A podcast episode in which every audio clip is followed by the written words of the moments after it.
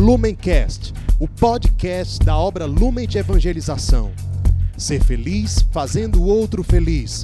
Acesse lumencerfeliz.com.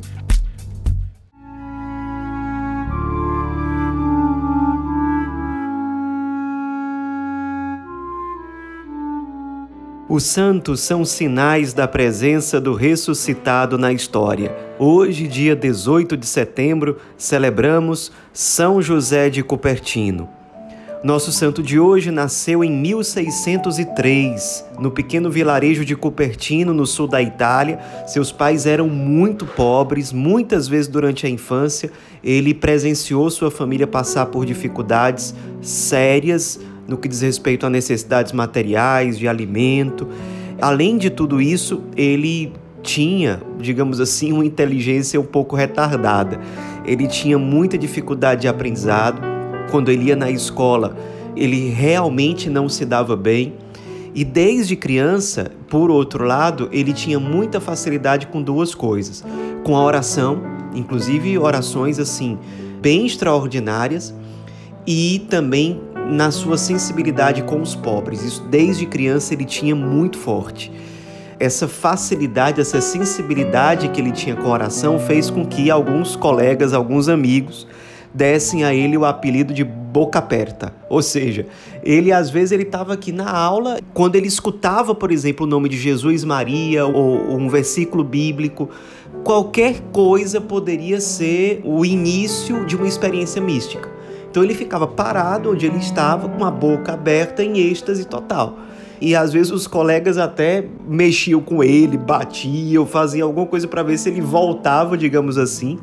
Mas ele ficava às vezes muito tempo nessa experiência mística, nesse êxtase. Ele aos poucos foi se identificando com o carisma franciscano. Ele tinha dois tios franciscanos que eram frades, pediu a ajuda deles para que ele pudesse ingressar num convento.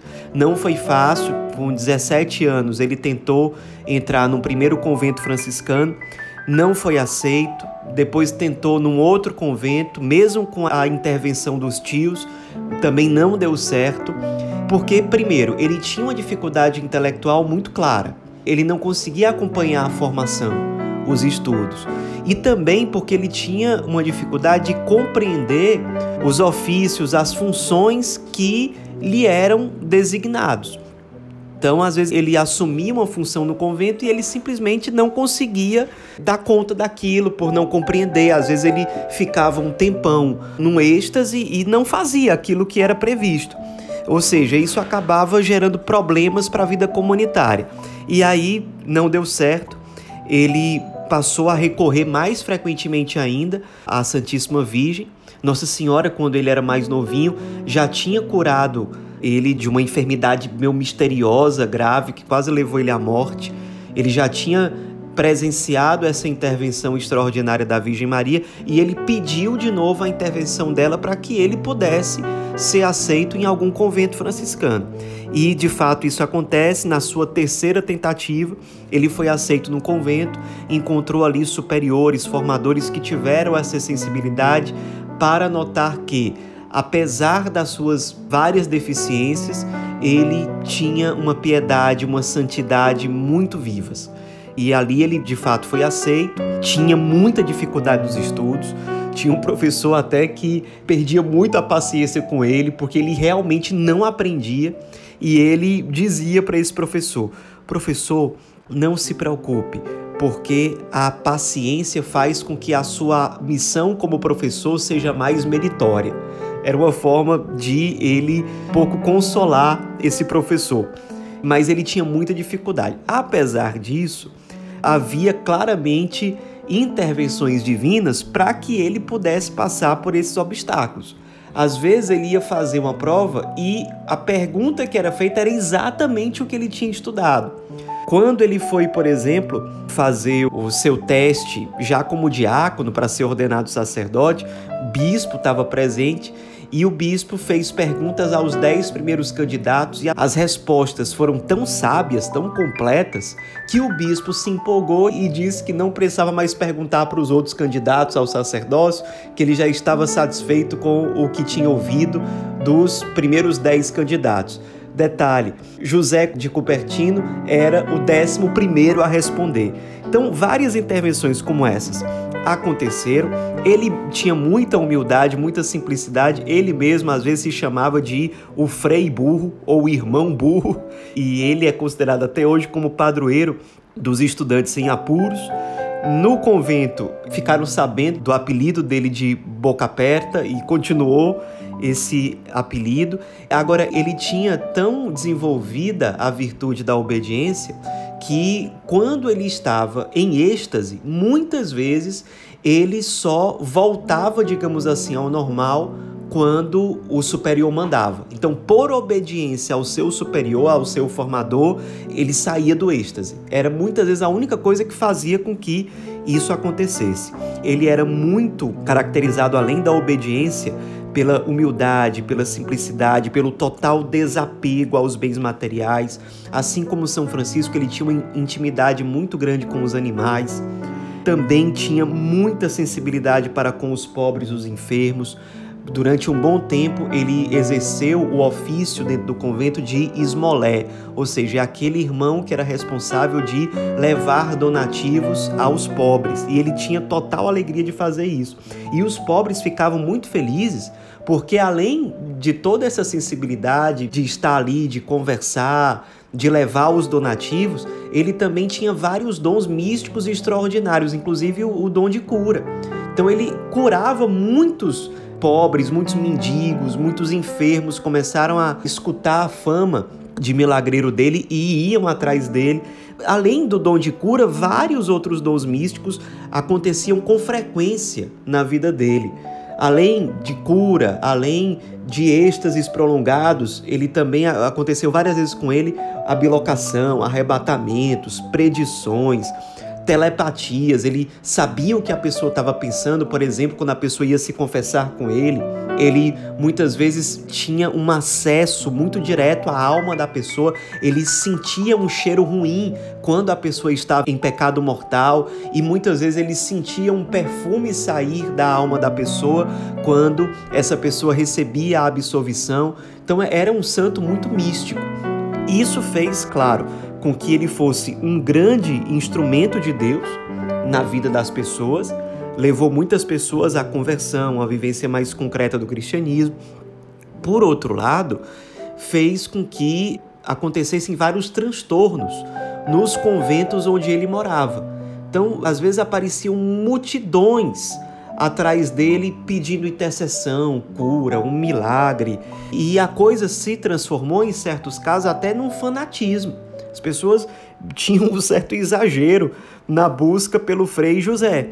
E isso fez com que os seus superiores muitas vezes transferissem ele para outro convento, para ver se a coisa se acalmava. Só que se acalmava durante um tempo. Quando as pessoas descobriam esses dons extraordinários que ele tinha, o mesmo problema voltava a acontecer. Um monte de gente indo no convento, atrás dele, atrapalhava um pouco a rotina dos frades no convento, e aí ele mudava de convento, e no convento novo acontecia a mesma coisa. Muitas pessoas iam para a celebração eucarística dele porque muitas vezes ele tinha êxtases durante a celebração eucarística. Muitas vezes as missas que ele presidia duravam duas horas, porque ele ficava muito tempo ali em oração. Por exemplo, no momento da consagração eucarística e em vários outros momentos da missa, ele ficava em êxtase, então a missa durava muito. Às vezes a missa só acontecia de forma mais rápida por obediência. Quando um superior o exortava ali durante a celebração, de alguma forma, ou o próprio Nosso Senhor pedia a ele que apressasse, porque senão ele poderia atrapalhar a vida dos outros frades no convento. Ele muitas vezes passou por isso. A coisa foi crescendo, muitos lugares na Itália já sabiam que era quase que um novo São Francisco que estava vivendo ali naquele tempo. Ele foi denunciado à Inquisição, porque disseram que ele estava incentivando as pessoas à superstição, ao fanatismo. E ele nunca foi condenado pela Inquisição, nada disso, mas a pena que lhe coube foi ser transferido para conventos bem afastados, onde não morava quase ninguém, assim pelos arredores. Quando ele recebeu essa condenação, ele morava em Assis, e aí depois de Assis ele morou em mais alguns conventos, mas sempre em lugares muito afastados, de muito difícil acesso, para que ele tivesse uma vida mais reclusa. Muitas vezes os próprios frades chegaram a pedir aos bispos, até mesmo ao Papa, que revissem essa decisão e mandassem ele de volta para Assis. O Papa da época, Alexandre VII, chegou a dizer: não, basta-lhes em Assis um São Francisco de Assis, não precisa de dois. Isso porque o Papa da época achou que realmente estava causando muito tumulto, muita confusão a presença do Frei José ali em Assis por conta de todo esse clamor popular diante da figura daquele frade tão santo e tão místico.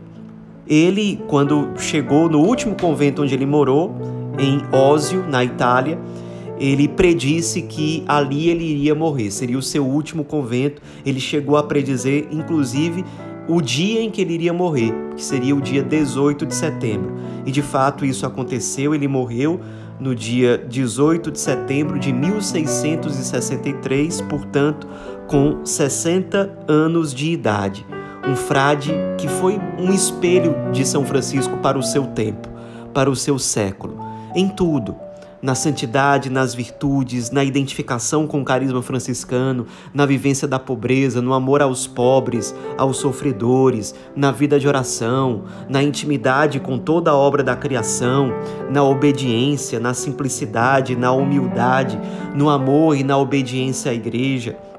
Também na penitência, ele, por exemplo, sete vezes ao ano, ele fazia longos períodos de abstinência, em que ele só comia às terças e aos domingos.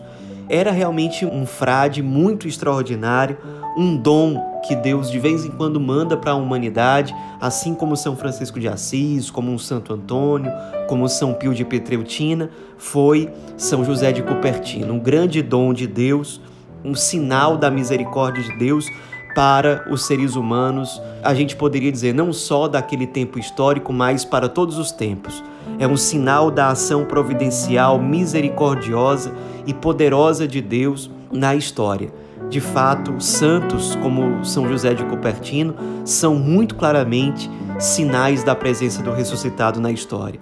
Nos inspiremos na vida desse frade tão santo que se chamava de burro, mas que conseguiu mostrar a partir das suas deficiências que é Deus quem realmente realiza a sua obra que a vontade de Deus prevalece quando nós confiamos nele, quando nós somos diante dele pobres, humildes, dóceis, quando nós realmente queremos priorizar o Cristo e a sua vontade para nós, em comunhão com a igreja, em profundo espírito de paciência, Deus nos molda, Deus realiza em nós aquilo que de fato ele quer.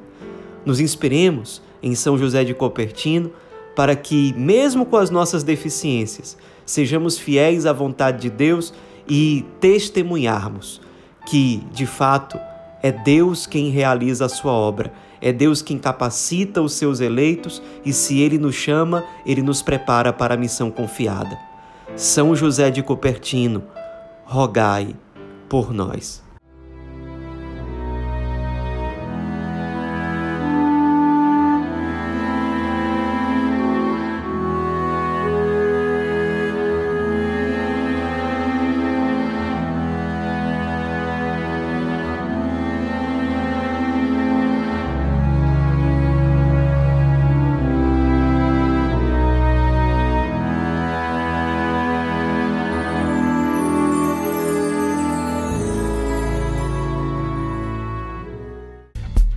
Lumencast, o podcast da obra Lumen de Evangelização.